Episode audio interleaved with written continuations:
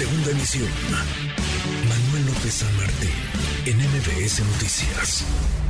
Algunos de los perfiles que están considerados en estas quintetas son eh, cuatro quintetas.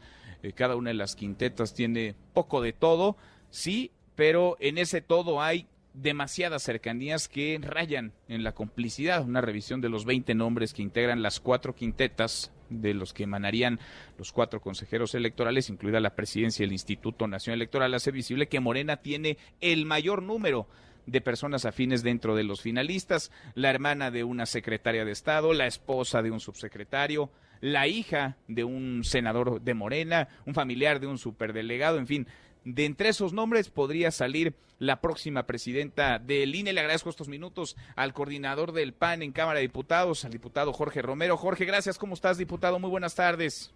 ¿Cómo estás, Manuel? Buenas tardes a ti y a todo tu auditorio. ¿Cómo ves los nombres? ¿Cómo ven hasta ahora en el PAN estas quintetas, estas cuatro quintetas? Pues mira mal, para, para así dejarlo claro de saque. No, no es, eso sí también quiero aclararlo, querido Manuel, pues nada personal, no tengo el gusto, de verdad, no, lo tengo de conocer a estas personas, no vamos a generalizar.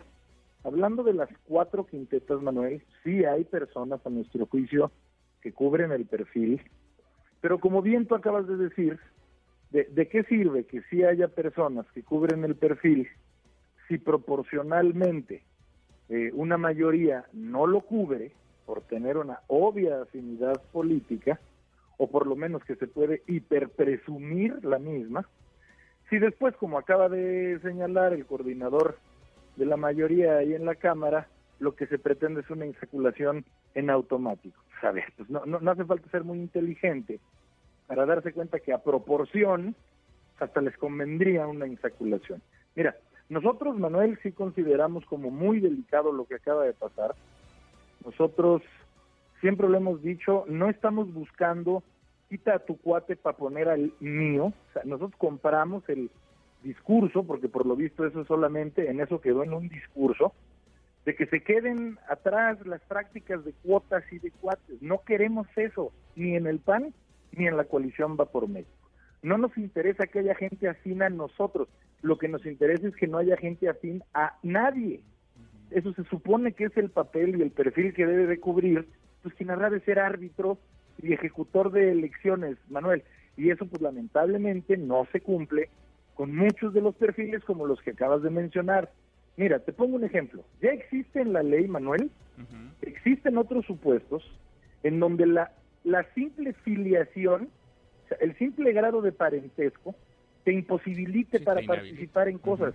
Si tú en un juicio resulta que averiguas que el juez tiene un grado de parentesco con alguna otra parte, por ley, Manuel, ese juez se tiene que excusar, él solito. Y si no lo hace, tú puedes recusarlo, porque evidentemente hay un conflicto de interés. Yo insisto, nada personal contra nadie en lo individual, no tengo el gusto de conocerla, pero hay una de las aspirantes en la quinteta presidencial, es decir, la que aspira a presidir el INE, que tiene una relación de parentesco filial en primer grado, es decir, es hija de quien presidió el Consejo Nacional de Morena. Y aspiran a que presida el, espacio de quienes van a arbitrar, pues obvio, algo con lo que no vamos a poder coincidir. Y ya estamos evaluando en, en el PAN y en la coalición cómo, cómo tenemos que reaccionar ante esta pues lamentable Entonces, ves muy complicado por lo que nos dices, ves muy complicado la construcción de un acuerdo, es decir, que esto salga a través de diálogo entre las fuerzas políticas y se consiga, se logren las dos terceras partes.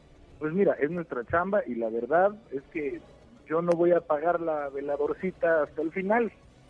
O sea, no quiero prematar la chamba que tenemos que hacer, pero por supuesto que lo aclaro desde ahorita si lo que proponen en la Junta de Coordinación Política, que es la que habrá de proponer, eh, por cuáles cuatro nombres se habrá de votar, si lo que proponen pues son estos perfiles, Manuel, o sea, de personas que no cumplen con el, con el perfil de imparcialidad, de, de, que impere su capacidad técnica por sobre su conflicto de interés, no hay manera de que haya un acuerdo.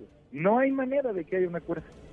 Nosotros aspirábamos y nosotros lo dije en otro espacio en la mañana, este, convocamos al oficialismo, convocamos al oficialismo a que nos evitemos una, una crisis.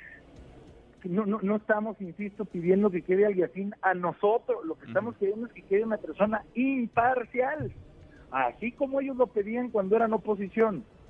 Entonces, no, la esperanza muere al último, Manuel, pero si ellos, mayoría, insisten en proponer para votar a quienes notoriamente tienen un vínculo partidista con ellos y por lo tanto un conflicto de interés, que lo que pone en riesgo la democracia en este país, no hay manera de que tengamos un acuerdo.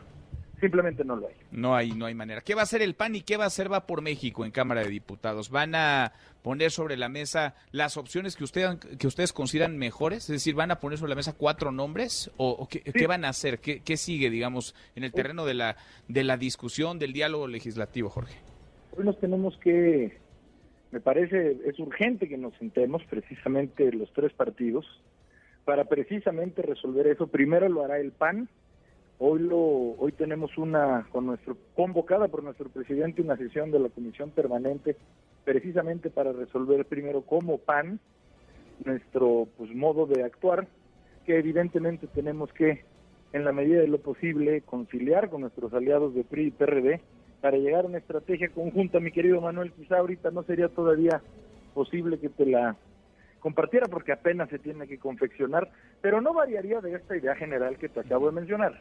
Es decir, a ver, si de las quintetas, de los perfiles que consideramos son neutros, por así decirlo, si en un milagro la mayoría dijera, vámonos por los perfiles neutros, ah, bueno, pues, eh, pues de eso pedimos nuestra limosna, pues. si, si ellos insisten, ellos la mayoría, en proponer los perfiles, no solo no neutros, sino notoriamente sesgados, no va a haber manera de que lleguemos a un acuerdo. Por más que lo hablemos ahorita en el PAN, luego con los aliados, casi estoy seguro que palabras más, palabras menos, a esa conclusión vamos a llegar. Bueno, ves, ves nombres rescatables, pero ves afinidades entonces. No es imposible un acuerdo, aunque se antoja complicado.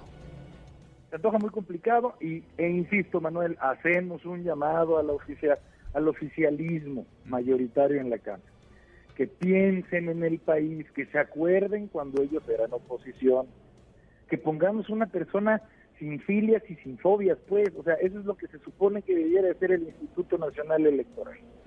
En fin, pues que sea para que pase lo que tenga que pasar.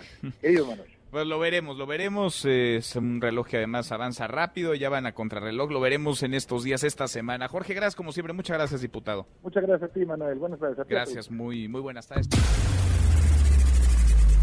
Redes sociales para que siga en contacto: Twitter, Facebook y TikTok. M. López San Martín.